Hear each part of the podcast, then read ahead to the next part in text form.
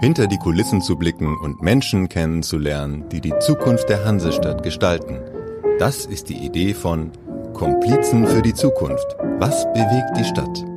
Der erfolgreichen Veranstaltungsreihe der Hamburger Volkshochschule. Die VHS öffnet die Türen zu wichtigen Hamburger Institutionen, Unternehmen, Einrichtungen und Projekten. Dieser Abendblatt-Podcast bringt Ihnen Menschen, die Hamburgs Zukunft mitgestalten direkt ins Ohr. Herzlich willkommen. Mein Name ist Bernd Röttger und ich begrüße bei uns im virtuellen Podcast-Studio Claudia Meister. Sie ist Geschäftsführerin von Hanseatic Help. Herzlich willkommen, Frau Meister. Ja, hallo. Schön, dass ich da sein darf. Hanseatic Help. Vielleicht ähm, erklären Sie unseren Hörerinnen und Hörern einmal, für alle jene, die äh, die es noch nicht kennen, die ähm, ja Organisation noch nicht äh, begegnet sind, was machen Sie? Ja, Ansertic Help ist eine ähm, Hamburger Hilfsorganisation, äh, gegründet 2015 und ähm, mit der Zentrale beheimatet am Hamburger Hafen in der großen Elbstraße. Und Hanseatic Help sammelt ähm, Sachspenden, vor allem Kleidung, aber auch andere Spenden, ähm, vorwiegend von ähm, Bürgerinnen und Bürgern aus der Stadt, ähm, inzwischen aber durchaus auch größere Mengen von Unternehmen, mhm. sortiert diese Sachspenden und äh, gibt die Sachspenden weiter an bedürftige Menschen in Hamburg. Ähm, das ist der hauptsächliche äh, Zweck des Vereins, äh, Hilfe für notleidende Menschen. Und dabei helfen ganz viele ehrenamtliche Menschen mit. Deshalb ist auch ähm, die Förderung des bürgerschaftlichen Engagements ein Zweck des Vereins. Ja, und inzwischen ähm, auch noch die Nachhaltigkeit. Das ähm, ist so eine ganz neue Entwicklung bei uns. Aha, okay. Ähm, Sie haben das gerade so ganz kurz, ähm, ja, nur so gesagt, wir sind, Sie sind seit, Sie gibt es seit 2015, das ist ja nicht von ungefähr, sondern da, äh, wir erinnern uns, oder die Älteren, wie man immer so schön sagt, erinnern sich, da ist etwas passiert in diesem Land ähm, und in Hamburg vor allem auch ähm, sind ganz viele Flüchtlinge in, unser, in unserer Stadt angekommen. Und ähm, aus dieser, ja, aus dieser, dieser Not heraus oder Anblick dieser Not ähm, äh, mit Unterbringung in den Messerhallen etc. hat sich dann sozusagen, wurde dieser Verein gegründet. Ähm, und wir haben eine riesige Kleiderkammer, damals sich erinnert, diese Bilder ähm, in den Messerhallen äh, aufgebaut innerhalb kürzester Zeit. Das ist sozusagen die Wurzel von Hanseatic Help, wenn ich das sozusagen richtig, richtig wiedergebe, hoffentlich. Ja, genau. Das ist so die Gründungsgeschichte, dass ähm, ganz, ganz viele Menschen dort helfen wollten äh, und ähm, einem Aufruf gefolgt sind, der, glaube ich, auch unter anderem vom Abendblatt ähm, unterstützt oder vielleicht sogar initiiert wurde. Und äh, diese dann in den Messehallen äh, Spenden abgegeben haben. Und nachdem diese Berge sich immer weiter türmten, sind einfach Leute da geblieben und haben gesagt, das müssen wir jetzt irgendwie sortieren, da müssen wir jetzt irgendwie mal einen Grund reinbringen. Ähm, und äh, so ist eigentlich dieser Verein entstanden. Also es war damals noch kein Verein, aber es ist dann sehr schnell aus diesen ganz, ganz vielen Menschen haben sich, hat sich dann eine kleine Truppe gebildet, die diesen Verein dann im Oktober 2015 gegründet hat. Im August 2015 war das in der, in der Messehalle. Genau. genau. Hm. Das war eigentlich ja Wahnsinn sozusagen. Damals schon eine ganz tolle äh, Hilfsaktion, die sich sehr, sehr schnell ge ähm, gegründet hat, aber ja noch viel faszinierender eigentlich, dass das so nachhaltig ähm, äh, bis heute nachwirkt und es den Verein auch sieben Jahre später äh, noch gibt und er wahrscheinlich noch viel größer geworden ist. Ähm, wie viele, wie viel Mitglieder, sage ich jetzt mal so, hat der Verein oder wie viele Menschen arbeiten damit? Wie muss man sich das vorstellen? Ja, ähm, das sind ganz viele verschiedene Gruppen, die an diesem Verein beteiligt sind. Deswegen sind die Zahlen so sehr unterschiedlich. Also die offiziellen Vereinsmitglieder, das sind so um die 80. Das ist jetzt keine besonders hohe Zahl. Ähm, aber es gibt ja ganz viele ehrenamtliche Menschen, die dort mitarbeiten. Und auch da ähm, gibt es, muss man den Unterschied machen zwischen denen, die sehr regelmäßig kommen, also teilweise seit 2015 dabei geblieben sind oder die irgendwann im Laufe der Jahre kamen und einfach ja ein, zweimal die Woche zum Beispiel kommen oder jedes Wochenende.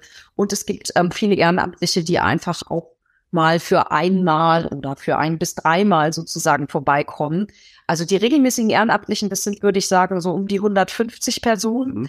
Ähm, aber insgesamt helfen bei uns über das Jahr gesehen so, so viele Menschen mit, äh, dass ich das ganz schwer beziffern kann. Also so ein Beispiel ist, wir machen mit Unternehmen zusammen sogenannte Social Days. Also Unternehmen schicken uns mhm. Gruppen von Mitarbeitenden, ähm, die dann einen Tag oder einen halben Tag bei uns anpassen. Und das sind zum Beispiel in diesem Jahr alleine um die 150 Gruppen gewesen, die da bei uns waren, die dann jeweils ja auch so, naja, sagen wir mal, sechs bis 15 Leute stark sind. Ähm, manche von denen, wenn es ihnen gut gefallen hat, kommen auch wieder. Ähm, manche eben nicht, aber dadurch haben sie vielleicht so eine Vorstellung davon, ähm, wie groß doch einfach die Zahl der mithelfenden Menschen da ist. Also ein Vielfaches der, der eigentlichen Mitglieder. Ähm, was ich ja auch ganz faszinierend fand beim Blick auf ihre Webseite, man kann halt nicht nur Hilfsmaterial, Hilfsgüter spenden oder Geld, sondern man kann vor allem auch Zeit spenden. Ähm, das fand ich eine, eine, eine, ja, einfach einen interessanten Gedanken irgendwie dabei. Irgendwie so, dass man dadurch halt auch, auch hilft. Genau, also wir, wir, wir basieren sozusagen auf dieser ehrenamtlichen Arbeit. Wir würden unseren Zweck nicht äh, erreichen können. Wir würden die Menschen nicht versorgen können, wenn wir nicht so viele Leute hätten, die uns dabei helfen, eben diese Sachspenden anzunehmen und zu sortieren. Das ist ja eine sehr einfache Arbeit, also eine sehr niedrigschwellige Arbeit, weshalb auch jeder so schnell mithelfen kann und äh, nicht verbindlich dabei bleiben muss. Deshalb ist es für uns auch einfach zu sagen, Mensch, komm vorbei, wenn du uns zwei, drei Stunden deiner Zeit schenkst, dann sind das einfach zwei, drei wichtige Stunden für uns, weil wir in den zwei, drei Stunden Arbeit getan bekommen und damit wiederum unseren, unsere Ziele verfolgen können. Ähm, deshalb ist tatsächlich, ja, ist das Zeitspenden ein, ein mindestens so wichtiger Faktor wie eben Sache und Geldspenden. Mhm. Ja. Wir hatten, ähm, ich glaube, es ist ein paar Wochen her, gab's, hatten wir bei uns in der Zeitung eine große Geschichte über einen äh, damals Geflüchteten, der ähm, in dieser Geschichte wurde halt beschrieben, dass er sich jetzt bei Ihnen engagiert. Ich weiß nicht, ob Sie die das auch gelesen hatten, aber einfach aus der Idee heraus ähm, etwas, ja, ich sag mal, etwas zurückgeben zu wollen. Ich glaube, es war sogar einer derjenigen, die dann 2015 dann hier ankamen, aus von dem, was sie gemacht haben mit äh, von der Kleiderkammer damals profitiert hatte und sich jetzt engagiert. Ähm, was ich halt auch einen ganz tollen Aspekt fand. Ähm, taucht das sozusagen, erleben Sie sowas häufiger oder, oder andere äh, ja, ähnliche Fälle? Ja, in der Tat ähm, erleben wir das häufiger. Also es gibt einige Menschen, ähm, denen wir geholfen haben äh, in, in, in Notsituationen, äh, die dann auch zu uns gekommen sind, um wiederum, ja, weiß ich nicht, was zurückzugeben oder eben anderen zu helfen, denen es ähnlich oder inzwischen auch schlechter geht, weil es ihnen vielleicht besser geht. Ähm, das war in der Anfangszeit waren das tatsächlich viele Menschen, die einen Fluchthintergrund hatten, ähm, was auch oft den Grund hat, dass die ähm, ja meist erstmal Deutsch lernen müssen und ähm, insofern auch noch gar nicht äh, eine Beschäftigung haben über den Tag und ähm, das eine gute Möglichkeit ja, ein, der Integration sozusagen auch ist, äh, weil man sich dann bei uns in einer Gruppe auf Augenhöhe mit verschiedenen Leuten, egal ähm, welchen Milieus und Kulturen und Alters, einer Sache widmet, nämlich was Gutes zu tun und das schafft äh, relativ viel Verbindung. Also da haben wir einige Geschichten tatsächlich auch aus dieser Anfangszeit und das hat sich sehr wiederholt, muss ich sagen, in diesem Jahr. Ähm, denn wir haben, ähm, als äh, die Invasion in der Ukraine war, äh, Ende Februar ähm, und danach relativ schnell, ja, also wir haben viel Ukraine-Hilfe gemacht. Ähm, wir haben auch ähm, auf eine besondere Art und Weise den ähm, Ukrainerinnen und Ukrainern, die nach Hamburg geflüchtet sind, auch wieder geholfen. Wir haben nämlich sogenannte Hanseatic Help Stores aufgemacht, um die zu versorgen, äh, weil viele von denen diesmal am Anfang nicht in städtischen Unterkünften untergebracht waren, sondern dezentral. Das heißt, wir mussten die sozusagen als Privatpersonen versorgen. Ähm, und von diesen äh, ukrainischen Geflüchteten ist eine große Anzahl in diesen Hanseatic Help Stores jetzt als Ehrenamtliche tätig. Also es sind vorwiegend Frauen, ähm, die wir erst versorgt hatten, als sie angekommen waren, bis sie denn dann Anspruch auf Leistungen hatten. Und ähm, eine hohe Anzahl von diesen Personen arbeitet in diesen Hanseatic Help Stores ehrenamtlich mit. Äh, wir haben jetzt auch gerade organisiert, dass wir da so ein bisschen Deutsch lernen irgendwie alle zusammen machen. Also das ist tatsächlich eine kleine Wiederholung ähm, der Geschichte von 2015. Äh, und auch etwas, ähm, was ja so, ich will gar nicht sagen Nebeneffekt ist, sondern das ist eben auch ein ganz wichtiges Ziel unseres Vereins, dass wirklich Menschen teilhaben an unserer Gesellschaft und dass wir da eine, eine gute, ein guter Ort sind, um das relativ niedrigschwellig auch organisieren zu können. Also nicht mit all den offiziellen Dingen, wir geben nicht offiziell Sprachkurse und so, aber ähm, es ist einfach möglich bei uns, äh, ja, andere Menschen zu treffen und mit denen ins Gespräch zu kommen. Und es ist eine sehr offene Atmosphäre und ähm, das trägt einfach auch, glaube ich, dazu bei, dass Menschen sich viel besser integrieren können dann in die Stadtgesellschaft. Genau, das wollte ich gerade sagen. Das ist ja dann im Grunde genommen sozusagen, geht ja dann weit über die eigentliche Hilfe hinaus, sondern es hat dann ja auch eine wirklich gesellschaftliche Komponente. Also es, es kommt ja dann sowas wie Integration dazu, Ver Verbundenheit. Genau. Ähm, das ist vielleicht wahrscheinlich etwas, an das man vielleicht zu Anfang, als es 2015 losging, an das man gar nicht so gedacht hat, aber was das dann in bei dieser Form vielleicht automatisch mit sich zieht und ja ganz toll ist. Also ähm, für Hamburg. Genau so ist es hier. Ähm, es hat ja angefangen mit den, mit äh, der Kleiderkammer. Das ist wahrscheinlich heute auch noch ein großer Teil. Was ist denn sozusagen dazugekommen? Ähm, weil Sie vorhin sagten, es ist etwas dazugekommen, was Nachhaltigkeit betrifft. Ähm, äh, ja, wie hat sich das dann sozusagen weiterentwickelt? Also ähm, die Kleiderkammer ist quasi schon immer noch das Herzstück, sag ich mal. Ähm, das ist auch einfach der Standort, das ist eine große Halle und haben viel Gewusel, äh, viele Sachspenden, die dort eben ankommen, die dort lagern, äh, mit denen dort was passiert. Es gibt ähm, verschiedene Projekte, die in, irgendwie in Verbindung damit stehen, also ähm, die sich auch über die Jahre so entwickelt haben. Ähm, viele Kooperationen auch mit Unternehmen in Hamburg, mit Butnikowski zusammen oder der Butnianer Hilfe zusammen. Ähm, machen wir seit vielen Jahren die Aktion Fairer Schulstart. Da werden Schulranzen gesammelt, neuwertige oder sehr gut erhaltene gebrauchte Schulranzen, ähm, die dann von uns ja sortiert, gesäubert werden, mit Schulmaterial befüllt und an Kinder ausgegeben werden, deren Eltern sich eben solche Schulranzen, die ja enorm viel Geld kosten, gar nicht leisten können. Das waren in diesem Jahr zum Beispiel 1500 Schulranzen, die wir da ausgeben oh. konnten, mit Unterstützung der Rotarier, die zum Beispiel Geld gesammelt haben, um dieses Schulmaterial in die Schulranzen füllen zu können. Wir haben äh, mit relativ schnell nach Beginn der Corona-Pandemie eine äh, ganz besondere Kooperation äh, gestartet äh, mit einer großen Zahl von Hamburger Unternehmen. Das heißt, Hamburg packt's zusammen. Da sind sehr viele Unternehmen, die Sachspenden geben, aber auch welche, die Geldspenden geben, um Tüten zu packen, in denen sich so Grundbasissachen befinden, ähm, an Lebensmitteln, an Hygieneartikeln ähm, und noch ein paar, ein paar Sachen mehr. Wir haben das auch mal immer ein bisschen variiert.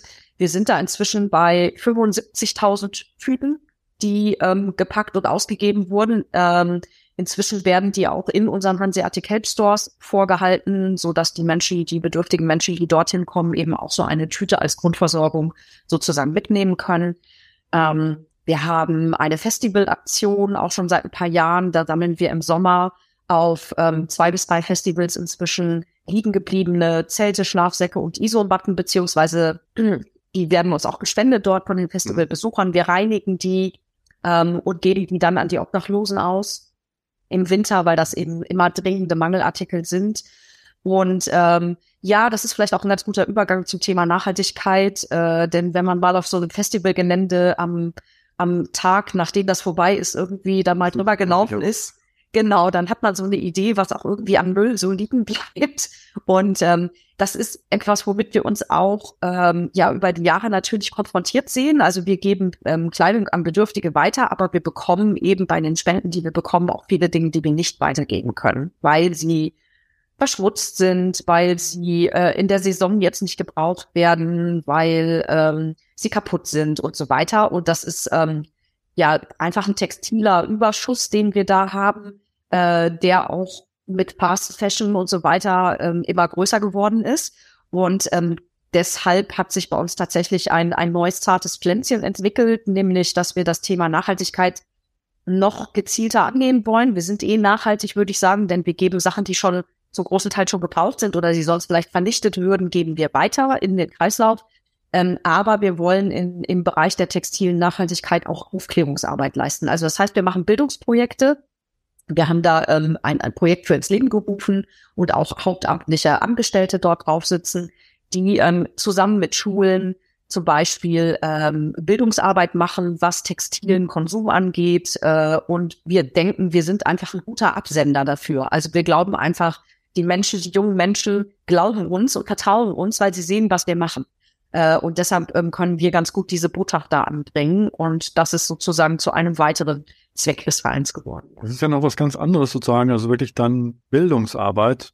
Wenn man es mal äh, so will, ist ja ein ganz anderer Zweig dann am Ende. Aber wie Sie richtig sagen, ähm, folgt vielleicht logischerweise aus dem, was Sie seit Jahren machen. Angefangen hatte das ja sozusagen, um vielleicht auch das nochmal ähm, äh, kurz zusammenzufassen, mit Flüchtlingen, aber Sie haben es gerade immer so Bedürftige, haben es sozusagen schon mal so anklingen lassen. Sie äh, geben das weiter an Bedürftige. Das sind mittlerweile ja bei weitem nicht nur Flüchtlinge, ne? Also, sondern sie, Nein, das genau. ist ja ein viel breites Spektrum äh, hier in der Stadt, ähm, denen sie helfen. Ja, und es ist auch tatsächlich so, dass es aber auch 2015 schon ganz schnell ähm, geöffnet wurde äh, und das eben nicht, das ist zwar entstanden aus der sozusagen Arbeit mit Geflüchteten und für Geflüchtete, aber es ist dann ganz schnell geöffnet worden. Ähm, einfach auch, weil ganz viel da war, das muss man ja einfach auch sagen. Also wenn dann der, der Bedarf war sehr schnell gedeckt sozusagen für die Geflüchteten und deshalb ist es dann eben auch an allen Hilfebedürftigen in Hamburg zugänglich gemacht worden und darüber hinaus. Äh, und das ist eben leider so, dass ähm, ja, dass diese Gruppe von Menschen wächst und dass diese Gruppe von Menschen in diesem Jahr ganz, ganz rasant wächst. Ähm, das haben viele mitbekommen, glaube ich, auch ähm, über die äh, Geschichte mit den Hamburger Tafeln, mit denen wir ja auch zusammenarbeiten, ja. ähm, dass einfach immer mehr Menschen äh, von den, den Auswirkungen dieses Krieges, von der Inflation, von der Energiekrise getroffen sind und dass dort eben ja einfach der Bedarf da ist und äh, das sehen wir sozusagen ja mit einem weinenden und einem lachenden Auge. Ne? Also für uns ist es sozusagen, wir, wir werden gebraucht äh, und es ist gut, dass wir da sind. Es ist gut, dass wir seit 2015 uns da auch einfach professionalisieren konnten und uns weiterentwickelt haben. Aber es ist natürlich sehr traurig zu sehen, wie groß dieser Bedarf einfach ist. Wobei er im Moment auch, also neben den Bedürftigen, die eben jetzt nicht geflüchtet sind, ist es ja auch wirklich so, dass die Zahl der Geflüchteten enorm groß ist in diesem Jahr. Ähm, in, soweit ich informiert bin, ist, ist sie in Hamburg seit Oktober größer als die Zahl in 2015. Das haben viele nicht mitbekommen. Aber wir haben jetzt schon mehr geflüchtete Personen in Hamburg aufgenommen, als es in, im Oktober hatten wir schon mehr aufgenommen, als es eben in 2015 war. Ähm, es ist eben nur nicht mehr so eine ganz große mediale Welle vielleicht, ähm, wobei viele ja mitbekommen haben, glaube ich, dass die Stadt auch große Probleme hat, einfach ähm, die Leute unterzubringen in Wohnunterkünften. Ah, lag vielleicht auch daran, dass das sozusagen diesmal anders als 2015 so losging, dass viele ja also dezentral untergebracht äh, wurden, genau. auch viele ja. privat untergebracht wurden und erst sozusagen im zweiten Schritt dann wirklich wieder auch äh, Messehallen und ähm, ja andere Unterkünfte herangezogen wurden. Ne? Genau, ja. Ähm, Sie haben es gerade schon schon gesagt, also die ähm, die Zahl der der Bedürftigen äh, wächst. Ähm, vielleicht mögen Sie einmal kurz sagen, wo finden sozusagen, wie erreichen Bedürftige Sie? Also die mhm. drei Hanseatic Help Shops, die Sie gerade erwähnt haben, wo befinden die sich? Kann da jeder hingehen? Wann, wie funktioniert das? Mhm. Also erstmal ist es so, dass wir ähm, mit anderen Organisationen in Hamburg zusammenarbeiten und das war auch ähm, bis zu diesem Jahr ähm, die Art und Weise, wie wir mhm. die Sachspenden an die Leute gebracht haben. Das heißt, wir arbeiten mit über 300 Organisationen in Hamburg zusammen, die auch alle ja, gemeinnützig sind oder sozial engagiert oder es sind Beratungsstellen, es sind ähm, Frauenhäuser, es sind Kinderheime, es sind Krankenhäuser oder auch die großen Träger, die man so kennt. Und die, die wiederum haben den direkten Kontakt zu bedürftigen Menschen. Und das heißt, die haben bei uns Sachen bestellt, äh, die wir dann für sie zusammengepackt haben, von der kleinen Ikea-Tüte, sag ich mal, für eine Familie bis zu, wir schicken einen LKW voll mit 20 Paletten Kleidung, ähm, weil irgendwo ähm, in einer großen Unterkunft oder so Leute versorgt werden müssen. Das ist eigentlich der normale Weg gewesen, den wir auch weiterhin, den es weiterhin gibt. Das heißt, ähm, Menschen, die schon einen Kontakt zu irgendeiner Organisation haben, meistens in ihren Stadtteilen, die können diese ansprechen äh, oder die eben beraten werden oder die sonstiges Hilfspersonal sozusagen kennen und die können dann bei uns bestellen. Die Hanseatic Help Stores, das ist ähm, eine, ja, eine Weiterentwicklung, die wir dieses Jahr ähm, eröffnen konnten, äh, die durch den Ukraine-Krieg sozusagen sehr schnell funktioniert hat. Das ist jetzt gar nichts, ähm, was wir uns jetzt erst ausgedacht haben, sondern das ist tatsächlich eine Idee, die wir in einem strategischen Prozess entwickelt haben, weil wir gesagt haben, wir wollen nicht nur näher an die Menschen, die bedürftig sind. Also wir wollen in die Stadtteile sozusagen, damit die eben dort auch uns sofort finden können und nicht so einen schwierigen Weg haben. Und was auch noch ganz wichtig ist, wir möchten, dass ähm, die Versorgung auf eine sehr würdevolle Art und Weise passiert. Also es ist ein Unterschied, ob Sie eine Hose in 38 bestellen und äh, Sie wissen aber nicht, kommt die jetzt in Cord oder in Jeans, in Schwarz oder in Pink, mhm. so und wofür brauchen Sie die gerade? Oder ob Sie in einem Laden gehen können und dort einfach wie in einem ganz normalen anderen Laden sich etwas aussuchen, das anprobieren können und, damit dann nach Hause gehen. Also diese Idee haben wir da verfolgt. Wir haben ähm, inzwischen drei Stores aufgemacht äh, der eine Store befindet sich bei uns äh, sehr in der Nähe unserer Halle am Hafen in der großen Elbstraße. Der zweite Store befindet sich am Banningdamm in sehr prominenter Lage, nämlich im Hapag-Lloyd-Haus ähm, unten im Suttere, weil Hapag-Lloyd uns freundlicherweise diese Fläche auch ähm, zur Verfügung stellt und das auf jeden Fall auch noch bis Ende nächsten Jahres. Also da haben wir auch einen Partner für diesen Store gefunden, ganz toll. Und wir haben einen dritten Store in der Hamburger Meile aufgemacht ähm, dort im Einkaufszentrum findet man uns auch. Und ähm, diese, man kann nicht einfach in die Stores gehen. Ähm, tatsächlich ist eben, wie gesagt, die Not sehr groß. Das heißt, ähm, es gibt sehr viele Menschen, die dorthin wollen. Äh, deshalb müssen wir mit Terminbuchungssystemen arbeiten. Es gibt aber eine Seite, ähm, wo man, also man kann das schon über unsere Homepage finden, ähm, aber unter helpstore.de ähm, kann man einen Termin buchen die äh, sind leider sehr weit im Voraus meistens ausgebucht. Ähm, und dann muss man auch einen äh, Beleg mitbringen, dass man bedürftig ist, denn wir müssen eine Bedürftigkeitsprüfung durchführen. Äh, und dann kann man aber sich so einen Termin, einen, einen Slot sozusagen buchen, in dem man dann Zeit bekommt, dort mit seinem, seiner Familie einmal in diesen Store reinzugehen. Und äh, weil der Bedarf eben so groß ist, ähm, ist es auch unser Ziel, dass wir mehr von diesen Stores eröffnen können in Hamburg, dass wir ähm, breiter ähm, im Stadtgebiet aufgestellt sein können, vor allem auch dorthin gehen, wo wir wissen, dass die Menschen sitzen, die uns da auch einfach brauchen. Also dass wir südlich der Elbe, ähm, dass wir in den Osten gehen. So, also es gibt da ja so einige sozialräumliche Cluster, die auch die Stadt selber identifiziert hat in ihrem Sozialbericht und da äh, möchten wir eigentlich zukünftig gerne die Stores eröffnen. Und sind Sie da mit der Stadt äh, im Gespräch oder oder also was könnten mögliche Flächen sein, ähm, die Sinn machen, oder mit der Saga, keine Ahnung, also dass man da das vielleicht so ein bisschen vorantreibt oder. Ja. Also wir sind immer mit der Stadt im Gespräch. Ähm, bisher ist es so, muss ich sagen, dass die drei Stores, die wir jetzt betreiben, ähm, die sind quasi, die sind Spenden finanziert durch, durch die, die Spenden, die wir bekommen, Privatpersonen und auch Unternehmen, die uns da sehr unterstützen.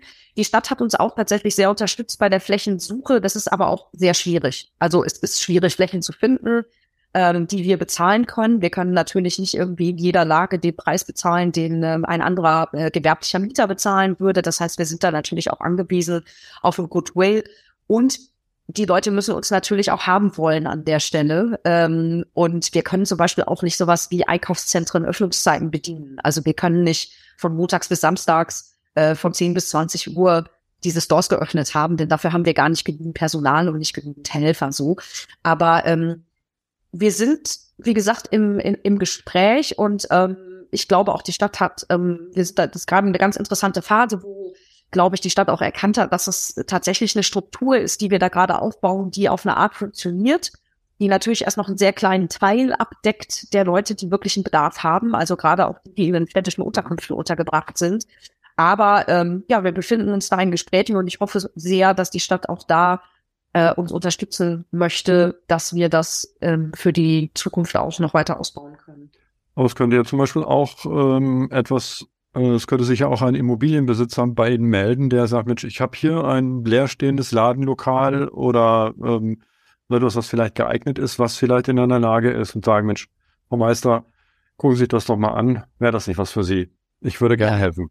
Da freuen wir uns sehr. Äh, wir machen auch immer mal wieder einen Aufruf ähm, und äh, sagen genau, was wir da eben brauchen.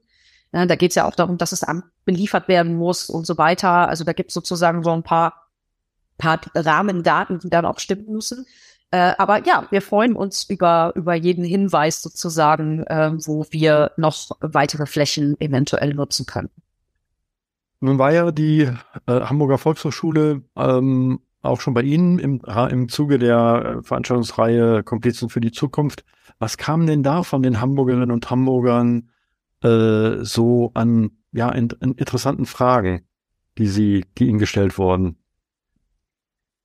Ähm, das ist jetzt tatsächlich auch schon wieder ein paar Monate her. Deshalb ist es gar nicht so leicht, das im Kopf zu behalten, ähm, weil wir, weil wir relativ viele solcher Gruppen durch unsere Hanne führen. Ich kann mich jedenfalls daran erinnern, dass die, die Menschen von der Volkshochschule, die da waren, genauso wie die meisten anderen, ähm, die wir durch die Hanne führen, einfach erstmal sehr ja begeistert und auch überrascht ähm, und beeindruckt sind, wenn sie sich unseren Standort angeguckt haben. Also äh, insofern auch immer eine Einladung an die Menschen, die noch nicht da waren. Wir haben ja an fünf Tagen die Woche geöffnet, von 10 bis 18 Uhr, von Dienstags bis Samstags. Man darf auch einfach vorbeikommen und nur mal gucken und einfach mal schauen, wie das da so aussieht und was da so passiert. Man müsste ähm, es einmal kurz sagen, ja. große Elbstraße. Das ist in der großen, genau, das ist große Elbstraße 264. Das ist ähm, sozusagen ungefähr so auf der Höhe Dockland, Fischereihafen, Restaurant, ein paar Schritte weiter äh, stadtauswärts Richtung Övelgönne. Ähm, aber von den Haltestellen Fährterminal und Dockland ist es kein fünf Minuten zu Fuß. Genau. Ähm, und ja, also ähm, die Fragen, die wir dann gestellt bekommen, sind oft äh, bezogen eben auf die Zahlen, ähm, die ich Ihnen vorhin schon genannt habe. Also wie viele Leute versorgen wir denn eigentlich? Ähm, wie viele Bestellungen haben wir schon ausgegeben? Wie viele Artikel geben wir so aus. Ähm, das sind eigentlich die Sachen, äh, die die Leute meistens interessieren, wenn sie da in der Hand sind, ähm, weil das eben auch relativ beeindruckende Zahlen sind. Also wir haben jetzt schon über neun Millionen Artikel seit 2015 ausgegeben. Wir versorgen oder haben jetzt in diesem Jahr über diese Hanseatic Help Stores schon eine halbe Million ähm, Artikel ausgegeben und ungefähr 25.000 Menschen in diesen Stores versorgt. Dazu kommen dann eben die anderen ähm, die wir über die Organisation versorgen. Das sind ja wirklich beeindruckende Zahlen. Ja, was Sie auch immer wieder fragen, ist, ähm, was wir eben machen mit den Sachen, die wir nicht in Hamburg weitergeben. Das ist, glaube ich, ich würde fast sagen, so eine der häufigsten Fragen. Mhm.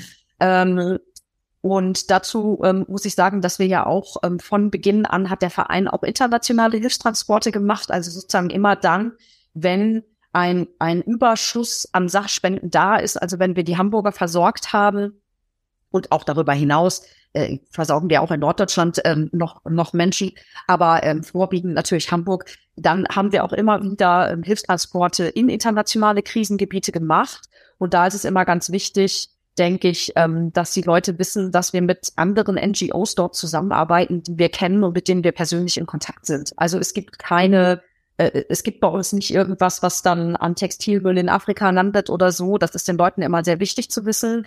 Auch wir haben so eine Art von Textilmüll, also den textilen Überfluss, den nachher ein Verwerter abholt, weil man ihn wirklich niemandem mehr weitergeben möchte. Wie gesagt, mhm. verschmutzte Sachen, kaputte Sachen, ähm, wobei wir auch da inzwischen versuchen, mit einem Materialpool auch noch mal eine Zweitverwertung hinzukriegen. Aber wichtig ist, ähm, dass wir eben auch versuchen, wenn zu viel da ist, dann eben in die Krisenregionen zu gehen und wir haben dieses Jahr zum Beispiel inzwischen fast 40 Sattelschlepper in die Ukraine oder in äh, angrenzende Länder der Ukraine geschickt, wo eben auch Geflüchtete aus der Ukraine sind und versorgt werden mit den Sachen. 40 Sattelschlepper allein in 2022. Genau, ja, genau. Mhm. Also das sind äh, wirklich beeindruck beeindruckende Zahlen und wahrscheinlich ist es ja auch total beeindruckend, wenn man dann diese Masse ähm, an Material, an Spenden bei Ihnen sieht. Stell ja. das ähm, so vor. Wenn Sie mal so so einen Blick in die Zukunft wagen, es hat sich jetzt schon sehr viel verändert, wie wir es, wie wir gerade gesehen haben, von der Kleiderkammer, die es im Kern noch ist, aber es ist viel dazugekommen, auch irgendwie völlig neue Sachen. Ähm, und Sie sagten, Sie haben auch sozusagen so Strategie, ähm, Strategien, an denen Sie, an denen Sie arbeiten. Wo sehen Sie sich denn sozusagen in der, in der Zukunft? Was fehlt noch? Ähm, äh, wo sie aktiv werden sollten, woll wollen. Ähm, vielleicht können Sie uns da einen Ausblick geben. Mhm. Also ich glaube, wir sind jetzt gerade schon äh, auf einem guten Weg sozusagen in die Zukunft, wo wir uns da eben sehen. Das ist das, was ich gerade genau beschrieben habe. Wir möchten gerne näher an die Menschen ran, die uns brauchen. Wir möchten insofern dieses äh, Store-System ausbauen. Ähm, und wir möchten ähm, als kleine Vision vielleicht noch äh, ja eigentlich dazu kommen, dass diese Stores dann auch nicht nur geöffnet sind für Menschen, die hilfebedürftig sind, denn am Ende ist das auch wieder eine Stigmatisierung, weil ja jeder weiß, wer in diesen Store geht, der braucht es. Mhm. Äh, Im Moment ist es eben nur möglich, dass wir das mit dieser Bedürftigkeitsprüfung eben machen. Ähm, unsere Vision ist eigentlich, dass wir irgendwann so eine Art Vintage Secondhand-Läden haben, ähm, in denen auch jeder normale Mensch äh, reingehen kann und ähm, sozusagen äh, einen Preis dafür bezahlt für die Sachen, die da sind, was dann wieder in die Hilfsorganisation fließt, damit die Menschen, die diesen Preis nicht bezahlen können, mit einer, ich sag mal, extra Kundenkarte sich dann quasi das kostenlos mitnehmen können, aber im selben Store. Also so, dass man wirklich ähm, diese Stigmatisierung einfach äh, gar nicht mehr hat. Ähm, das ist die eine Sache. Ja, und ansonsten ist es, glaube ich, eine große Aufgabe für uns, äh, immer professioneller zu werden auf der einen Seite, denn wir können diese ganzen Strukturen, die wir da gerade schaffen, natürlich auch nur bedienen, wenn da auch verbindlich jemand da ist. Das heißt, diese Stores, ähm, da sind natürlich, da sind auch hauptamtliche Angestellte, die diese Stores leiten, äh, denn wir müssen ja Sorge tragen dafür, dass die, dass die eben aufgeschlossen und werden und dass da immer jemand da ist, wenn wir Termine vergeben mhm. dafür. Ähm, das ist, glaube ich, eine große Aufgabe, denn wir wissen, dass wir ohne das Ehrenamt äh, diesen Verein nicht führen können. Das heißt, diese Balance zu schaffen zwischen einem, zwischen Angestellten, die natürlich auch immer mehr Dinge übernehmen im Verein und einer großen ehrenamtlichen Basis, die beteiligt werden muss ähm, und soll und sozusagen immer dabei sein soll und, und, und diese Freude daran eben auch hat, ähm, dieses gut, Gute, Gutes zu tun gemeinsam. Das ist, glaube ich, eine große Aufgabe, die wir da schaffen müssen. Und, ähm, und es wird eben spannend, ob wir diesen Zweig der Nachhaltigkeit, den wir jetzt so ein bisschen ganz neu entdeckt haben und so ausprobieren für uns, ob wir das schaffen, den einfach auch immer damit zu denken, so dass das irgendwie ein bisschen ganzheitlich quasi alles gedacht ist. Das, also diesen neuen Zweig gibt es sozusagen jetzt seit den habt ihr seit einem Jahr ungefähr. Ah, okay. Genau, hm. genau. Also das Projekt und ähm, jemanden angestellt in dem Projekt haben wir seit einem Jahr. Oder wird man ja dann sozusagen, das wird man ja dann beobachten und gucken, wie, wie entwickelt sich das und ähm, kann man da mehr machen oder genau. funktioniert das so? Ähm, wenn ich das sozusagen so richtig heraushöre, ist, ähm, ähm, ist das ja sozusagen, geht es ja nicht allein darum, noch mehr ehrenamtliche äh, Hilfe, Hilfe zu bekommen, sondern sie müssen sich auch sozusagen, je größer sie werden, auch irgendwie in der Struktur verändern, wenn ich, wenn ich das so richtig verstehe, weil ähm, aber wenn jetzt jemand kommt und sagt, oder Hörerinnen und Hörer kommen und sagen, Mensch, das klingt ganz toll, ich würde mich gerne engagieren, dann kann man, dann sind ja auch, sind die Türen offen. Ja, auf jeden Fall. Ja, ja. Also ähm, wir brauchen, wir brauchen auf jeden Fall ehrenamtliche Helfer und ähm, äh, das, das werden wir auch noch lange brauchen, bestimmt und ganz viele. Das wird, glaube ich, immer so sein, äh, wie ich das gerade schon gesagt habe. Es soll auch immer so sein, weil das ist einfach auch das Herz dieses Vereins, dass das irgendwie auch eine ehrenamtliche Basis hat. Ähm, und es gibt wirklich ganz viele verschiedene Möglichkeiten, sich bei uns zu engagieren. Also es gibt diese ganz niedrigschwellige Möglichkeit, einfach bei uns vorbeizukommen, uns beim äh, Sortieren von, von Klamotten zu helfen, dabei Bestellungen zu packen und solche Sachen, da muss man wirklich nicht viel für können. Das ist für viele auch ähm, eine schöne Möglichkeit, aus ihrem ja sonstigen beruflichen Alltag mal rauszukommen und eher mal was zu machen, wo man nicht mit dem Kopf irgendwie so dabei sein muss. So, ähm, es gibt aber natürlich auch die Möglichkeit, uns mit ganz, an ganz anderen Stellen zu unterstützen. Also wir haben zum Beispiel ein äh, ehrenamtliches Kommunikationsteam, wo Menschen ähm, mitarbeiten, die quasi alle äh, online dabei sind nur und die äh, sich um unsere Webseite kümmern, die programmieren Tools für uns, die schreiben Social Media Posts, die helfen uns Kampagnen äh, durchzuführen und solche Sachen. Ähm, und da gibt es ganz, ganz viele Möglichkeiten. Also eigentlich kann jeder, der Lust hat, sich bei uns zu engagieren, kann sich bei uns melden. Wir haben auch einen äh, freiwilligen Koordinator, der Malte, der freut sich, wenn man sich an freiwillig.hanseatic-help.org wendet und einfach sagt, Mensch, äh, ich würde gern helfen und das ist das, was ich kann und das ist das, was ich gerne tun würde. Und dann schauen wir, ob es einfach ein Match gibt. Und äh, wir finden eigentlich immer irgendwas, wo man, äh, wo man uns unterstützen kann. Also vielseitige Hilfe, vielseitige Hilfsmöglichkeit. Ganz genau, ja. Mhm. Die es bei Ihnen, die es bei Ihnen gibt. Ähm, ja, das klingt irgendwie nach, nach großen äh, Aufgaben für die Zukunft, ähm, nach viel, viel Optimismus, nach, ähm, äh, ja, nach, nach, großen, nach großen Plänen. Ich wünsche Ihnen viel, viel Erfolg dabei und ich hoffe, dass wir viele Hamburgerinnen und Hamburger inspiriert haben, zum einen einmal bei Ihnen vorbeizuschauen, sich das einfach mal irgendwie äh, ja anzuschauen unten an der Elbe und dabei auch vielleicht zu spenden, Zeit zu spenden, mitzuarbeiten und Hanseatic Help zu unterstützen und damit halt auch die Menschen, die Bedürftigen in dieser Stadt. Vielen Dank, Frau Meister, für das sehr interessante Gespräch. Vielen Dank, Herr Röttger. Schön, dass ich da sein durfte. Weitere Podcasts vom Hamburger Abendblatt hören Sie unter abendblatt.de slash podcast.